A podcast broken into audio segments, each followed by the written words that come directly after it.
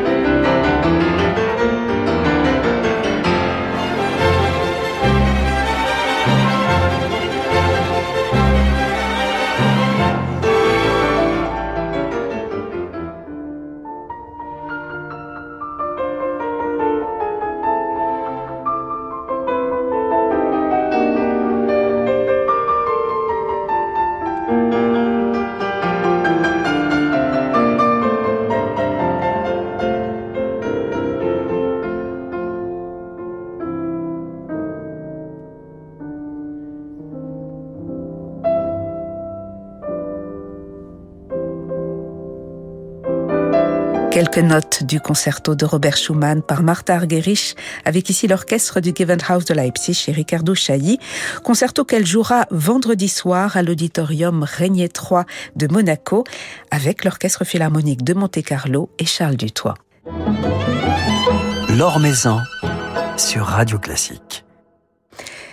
Sa nouvelle saison avec euh, son concert spirituel est placée sous le signe du grand répertoire comme de la découverte, des splendeurs de la musique italienne ou des anthems de Handel comme de la douceur d'un requiem de forêt, de l'émotion comme de la folie, cette touche de folie qu'on aime tant chez lui. Hervé Niquet est notre invité ce soir. Bonsoir. Bonsoir leur maison. Alors c'est vrai que la saison dernière, elle a été marquée entre autres, et je ne peux pas m'empêcher d'y revenir, par cette production de Platé, de Rameau, complètement déjantée, avec laquelle vous avez véritablement triomphé à Toulouse, comme à Versailles. Cette fantaisie, cette folie que vous savez insuffler dans, dans certaines euh, des productions, vous sentez véritablement aujourd'hui que le public en a besoin, que vous-même d'ailleurs aussi, vous, vous en avez besoin? Alors moi, j'en ai toujours eu besoin, vraiment. Le plus dur, c'est de rester sérieux, euh, vraiment, même dans le travail. Mais c'est très très clair qu'après euh, ces années de Covid, qu'après le, avec le contexte actuel, les gens ont envie d'aller voir autre chose que des tragédies. Certes, on en a besoin, et puis euh, des gluques ou sanguinolents ou, ou des verdis où tout le monde s'étripe. Bon, évidemment, c'est indispensable, c'est notre notre goût pour le drame. Mais quand même, j'observe que les choses légères font du bien à tout le monde. À l'opéra est en train de renaître. Et puis, euh, quand j'étais directeur du département de musique ancienne à Toulouse, j'ai eu beaucoup d'étudiants, j'ai fait plein de masterclass et je leur ai dit, n'oubliez pas le côté comique. Parce que tout le monde veut être sérieux avec des tragédies, mais regardez le corpus d'œuvres rigolotes. Et là, je vois que de mes anciens étudiants ben, vont vers ça et tout ça. Ça me fait plaisir, vous pouvez pas savoir. Et au public aussi. Hein. Alors vous allez retrouver cette saison encore, Hervé Niquet, vos, complices euh, de cette platée de rameaux, entre autres, Corinne et Gilles Benizio, alias Shirley et Dino, euh, qui ont signé euh, la mise en scène de platée, mais aussi celle du King Arthur, que vous allez reprendre à Versailles au mois de novembre. C'est une production qui a marqué vos débuts avec Corinne et Gilles Benizio, qui a, qui a créé ce, ce trio infernal. Ah ben c'est la production des débuts. Eux, ils étaient vraiment humoristes comme on les connaît, ils étaient tous les samedis soirs chez Patrick Sébastien. Moi, j'allais voir leur spectacle. Et c'est d'ailleurs lors d'un spectacle, mais il y a plus de 15 ans, hein, où ils faisaient tout Shakespeare en 20 minutes. Tout en rien Et on a ri, mais ri. Et je dis à mon fils qui était avec moi, mais c'est eux qui devraient mettre le, en, scène le roi Arthur que René Coering à Montpellier m'avait demandé de faire quelque chose, quoi. Et donc, je les rencontre à la fin parce que Gilles avait garé sa voiture son, sa moto juste devant le petit restaurant où on était. Mon fils me dit, t'es pas capable d'aller lui demander. Alors j'ai pris mon courage à deux mains, j'ai été voir monsieur Benizio, j'ai dit, bonjour monsieur, bonjour monsieur, me dit-il poliment, euh, je suis chef d'orchestre, il me dit, il y a pas de saut métier. Et euh, je lui dis, mais est-ce que vous avez déjà mis un, un, un opéra en scène?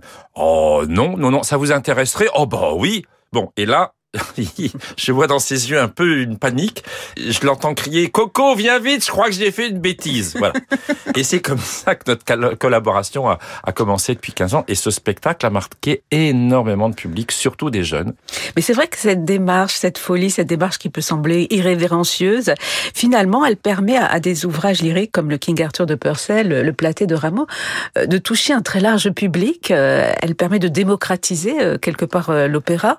Ah ben complètement quand j'ai appelé René Coering le lendemain de notre rencontre, je lui dis écoute René, voilà, j'ai trouvé, ça va être Shirley et Dino qui vont faire la mise en scène. Alors là, j'ai entendu un blanc au bout du téléphone et il me dit euh, avec sa voix, ben, mais Niquet, t'es complètement dingue. Monsieur d'accord. Bon, il raccroche. Et à la fin du spectacle, quand on a enfin eu monté, le soir de la dernière, je lui dis mais euh, René, euh, t'as hésité Il me dit non, non, non, non, non, non.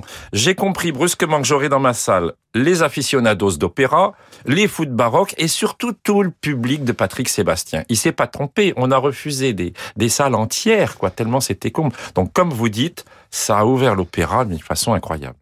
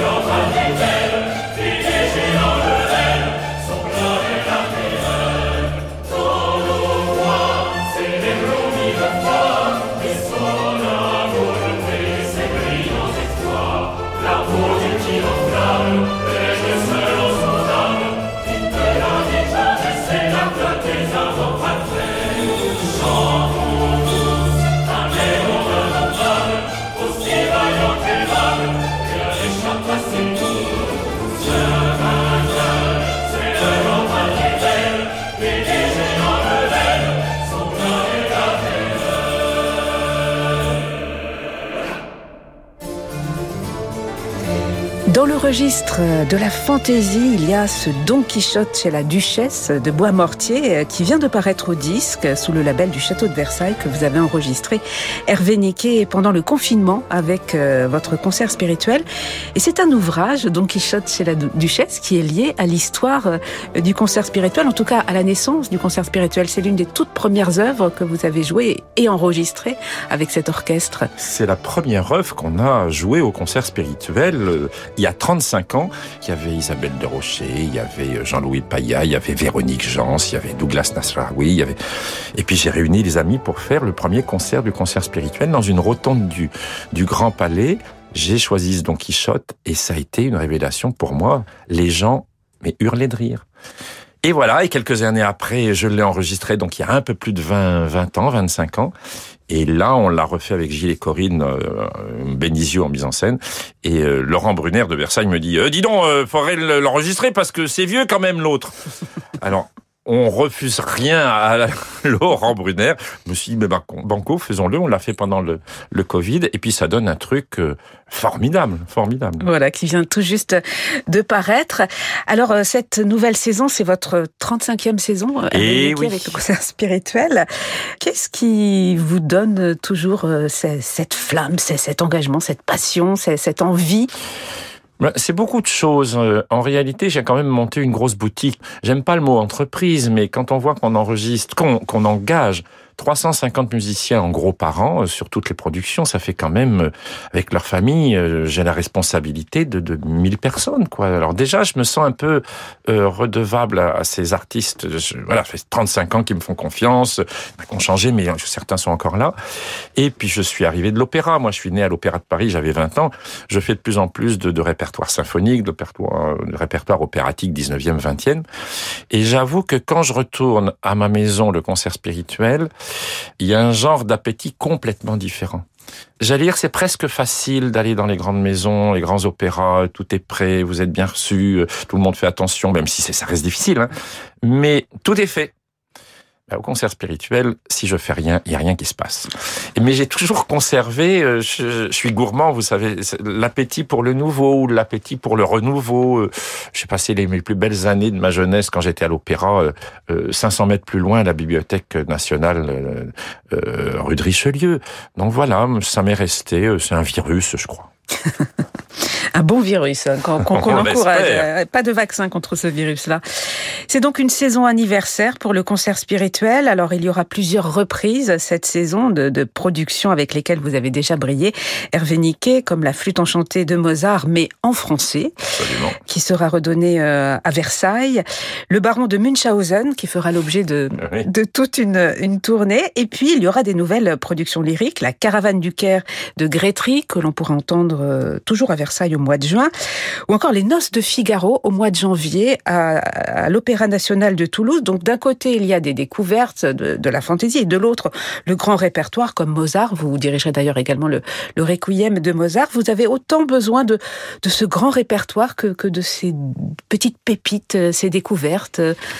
Oui, oui, parce que ben on est nés là-dedans tous. Euh, moi, je me souviens que le premier disque que j'avais à la maison, euh, mes parents qui n'étaient pas du tout mélomanes, eh ben c'était euh, euh la 40e symphonie de Mozart, mais arrangée par Valdo de Los Rios avec une section rythmique. Bon ben voilà, c'est mon premier contact avec Mozart.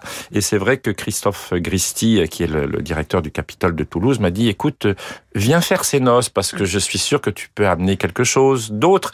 Et puis, ne serait-ce que la disposition. Alors, je suis ravi. Je vais diriger l'orchestre du Capitole, qui est un des meilleurs orchestres français, pour pas rendre les autres jaloux, évidemment. C'est vrai, hein, moi je, je suis d'accord avec vous, c'est un des plus beaux orchestres français. Ah oui, et donc voilà, je vais proposer un plan d'orchestre qui va un petit peu les émoustiller, une autre, comme ça ils vont prendre autrement le plateau, enfin voilà, ça m'est un peu indispensable. Euh, euh, et puis bon, euh, quand je suis rentré à l'opéra, le, le, le je n'oublierai jamais la création de Saint François d'Assise de Messiaen que j'ai fait avec Messiaen, Yvonne Loriot et Seiji Ozawa. Puis quand je suis rentré, c'était c'était quoi? C'était tout Randot de, de Puccini avec toujours Ozawa, Montserrat Caballé, José Carreras. C'est ça ma première éducation. Donc voilà, j'ai besoin de tout ce répertoire. Et puis, comme je vous le disais, ben, le concert spirituel et ce répertoire baroque m'amènent une eau, un sang que j'utilise ailleurs. Et les, les producteurs sont ravis.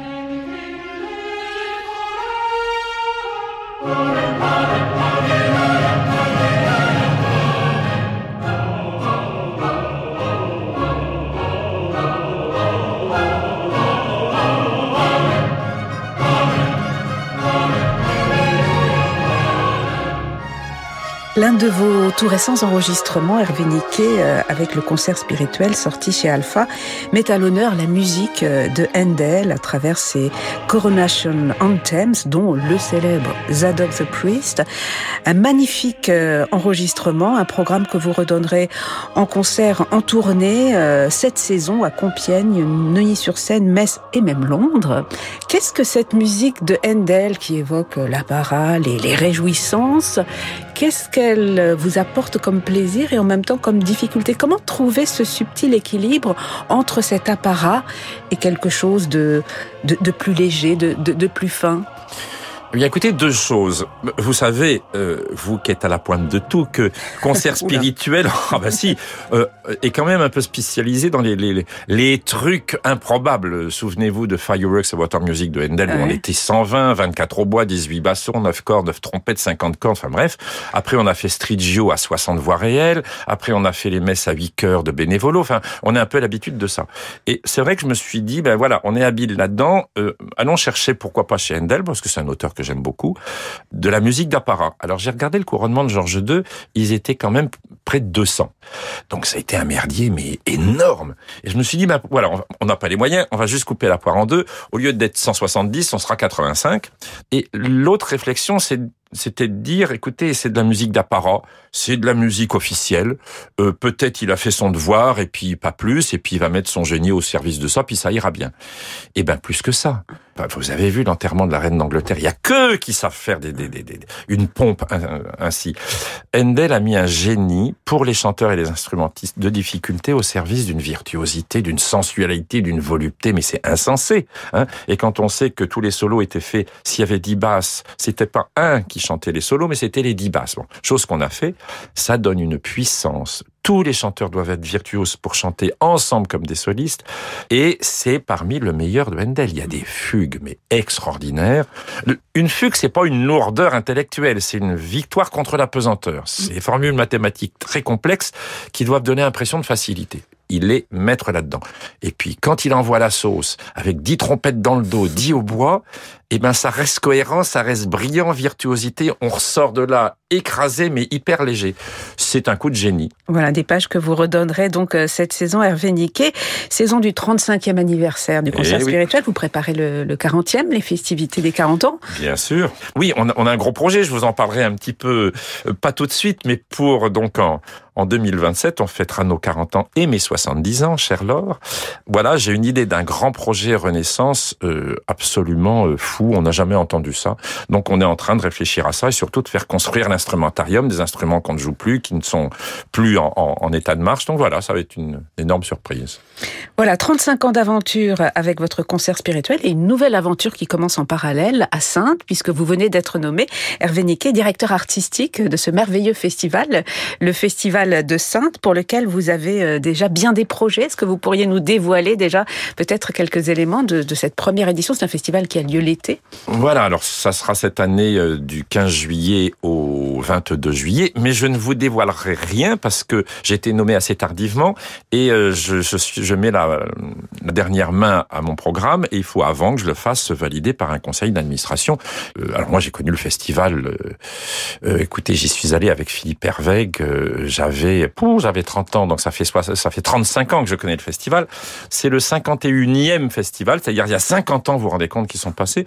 Voilà, je veux rien changer, je veux juste euh, resituer un petit peu la chose parce que ça a été un endroit tellurique pour la découverte euh, sur instruments historiques, euh, esthétiques, musicologiques, organologiques. Donc il faut pas oublier que Sainte a été un endroit formidable pour ça. Donc j'ai envie de rappeler ça. Et puis surtout, surtout, d'y faire la fête, parce que c'est l'été, parce que l'endroit est merveilleux, parce qu'il y a des artistes maintenant, mais je, je, je, fais le tour de tout ça, puis moi je tourne beaucoup dans les festivals, donc je, je rencontre des équipes de jeunes, mais euh, pouille, yo, yo, formidable. Donc voilà, ça sera la fête à Sainte, mais vous serez la première prévenue, évidemment, ah Laure. Ben vous viendrez en reparler sur l'antenne. Merci infiniment, Hervé Niquet, d'avoir passé un moment avec nous. Donc, prochain rendez-vous avec euh, vos musiciens du concert spirituel, 18, 19 et 20 novembre à l'Opéra Royal du Château de Versailles pour ce King Arthur de Purcell, mise en scène par euh, Shirley et Dino. Donc, euh, le trio infernal. oui. Merci. Au revoir.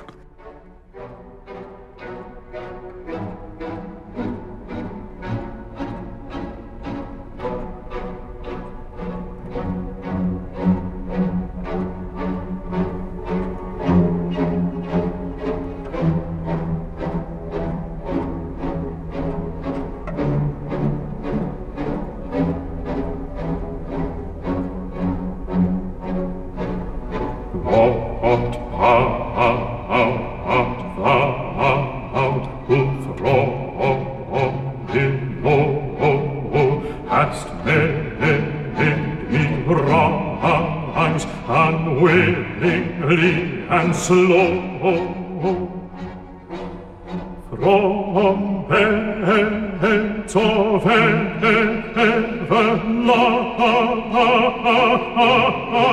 everlasting snow.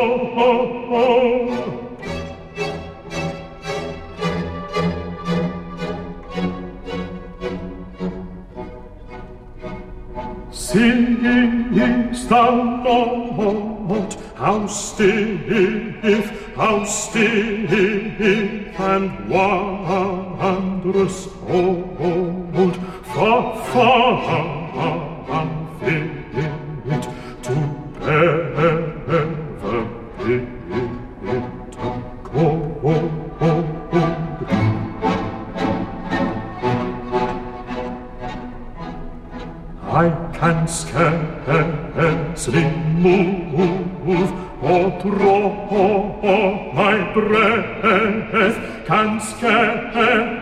scarcely move or draw my breath. Let me, let me, let me freeze again. Let me, let me freeze again to death.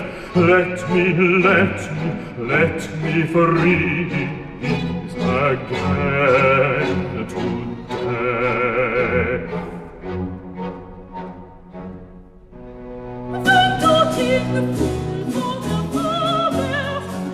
fameux air du froid du King Arthur de Purcell, chanté ici par Peter Harvey avec Hervé Niquet et son concert spirituel. Le King Arthur dans la mise en scène complètement déjantée de Shirley Edino et sous la direction d'Hervé Niquet. C'est à l'affiche du 18 au 20 novembre à l'Opéra Royal du Château de Versailles. Nouvelle génération de Thierry Lériteau avec le Figaro. Bonsoir Thierry. Bonsoir. Alors ce soir, une compositrice qui revient des catacombes, mais que l'on n'a pas ressorti de quelques mémoires d'autres tombes. Ah bravo Laure, je vois qu'on connaît ces classiques. Et eh bien effectivement, si Lise Borel est bien compositrice, elle ne fait pas partie de ces créatrices oubliées des siècles passés qu'on redécouvre depuis quelques années avec un appétit croissant. Non, Lise, elle, est bien vivante et c'est même une toute jeune compositrice, 29 ans seulement. Et si l'on parle un peu d'elle ces dernières semaines, c'est parce que sa dernière création doit faire, ce lundi 31 octobre, dans quelques jours, donc, l'objet d'une performance pour le moins atypique par le chœur de chambre Aedes, une représentation dans les catacombes de Paris. Alors je vous rassure, rien à voir avec certaines soirées sauvages qui ont pu forger la mythologie du lieu. Non, l'œuvre qui doit y être donnée pour la première fois en public est tout ce qu'il y a de plus sérieuse puisqu'il s'agit d'un requiem programmé la veille de la Toussaint et pas n'importe quel requiem, un requiem civil destiné donc à pouvoir être chanté lors de n'importe quels obsèques, indépendamment de toute connotation religieuse. Et qu'est-ce qui peut bien amener une toute jeune compositrice à s'intéresser à ce genre euh, qui en aura intimidé plus d'un avant elle? Bonne question Laure. Eh bien tout simplement la passion de la voix et de l'écriture chorale. Lise Borel l'avoue, si elle a accepté de répondre à cette commande de la Fondation Rock Éclair, spécialisée dans la sauvegarde du patrimoine funéraire, eh bien c'est précisément parce qu'elle a toujours ressenti une grande familiarité avec le genre et pour cause ses premières dans la musique, elle les a faites au sein de plusieurs maîtrises qui comptent parmi les meilleures de France, celles des Hauts-de-Seine notamment, puis celles de Radio France, et Passion, Requiems et autres oratorios font naturellement partie du cœur de répertoire de ces ensembles de voix d'enfants, des rencontres enfants avec des chefs-d'œuvre que l'on vit de l'intérieur et que l'on n'oublie jamais, dit-elle, se souvenant entre autres moments d'émotion d'une certaine Saint-Mathieu avec Courte Mazour qui ont encore sa jeune mémoire. D'ailleurs, composer une œuvre pour aider à dire au revoir aux proches aimés, comme elle le définit si simplement, implique forcément quelque part, selon elle, une part de retour en enfance. Ce sont des, moments d'émotion familiale très forts, enchérit-elle, avant d'avouer qu'elle a justement composé son requiem à quatre mains avec sa propre mère, Cécile Borel, scénariste pour le cinéma, qui a agencé et coécrit les textes qu'elle met en musique. Carlise Borel, Thierry est pour ainsi dire une enfant de la balle. Et oui, des parents dans la littérature et le cinéma, une grand-tante, elle-même auteure, compositrice et interprète de chansons, Michel Bernard, une proche de Juliette ou encore Anne Sylvestre, proche à laquelle Lise affirme devoir sa vocation, tout comme Michel Bernard, Lise Borel cultive d'ailleurs comme compositrice un éclectisme aussi fécond que joyeux, s'illustrant aussi bien par ses propres chansons ou bien des comptines pour enfants que par la composition de pièces chorales pour des ensembles réputés tels qu'Aïdès, la maîtrise de Notre-Dame de Paris ou bien encore la maîtrise de Radio France, où elle est par ailleurs aujourd'hui enseignante. Elle anime même depuis la rentrée, figurez-vous, des ateliers de composition à destination des jeunes maîtrisiens. Car elle reste avant toute chose une ambassadrice très investie dans la valorisation des voix d'enfants, Thierry. Hein. Eh bien oui, et pour preuve, le festival Noël en musique à Fontevraud, qui se déroulera du 26 novembre au 8 janvier à l'abbaye de Fontevraud, donc, et dont elle signe cette année la programmation en tant qu'artiste associée, un festival dans lequel elle met l'accent sur les voix d'enfants, invitant en plus des arts ou des jeunes talents de l'Académie Jarowski, où entre parenthèses elle est également enseignante, les maîtrises de Notre-Dame, des Bouches-du-Rhône, du Pays de la Loire, ou encore de la cathédrale de Nantes avec même in fine le projet de création d'une maîtrise à Fontevraud dont elle assumerait elle-même la direction à partir de septembre 2024 et qui consacrera à un double objectif revaloriser le patrimoine du Moyen Âge et de la Renaissance en lien avec Fontevraud et servir la jeune création contemporaine.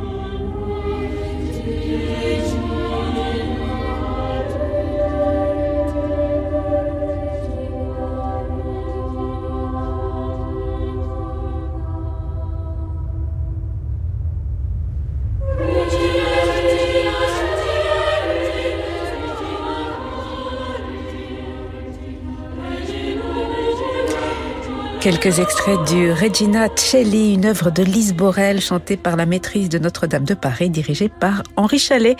Merci beaucoup Thierry pour ce portrait de cette jeune compositrice. Merci Et à la semaine prochaine. Merci à Bertrand Dorini pour la réalisation de ce journal du classique.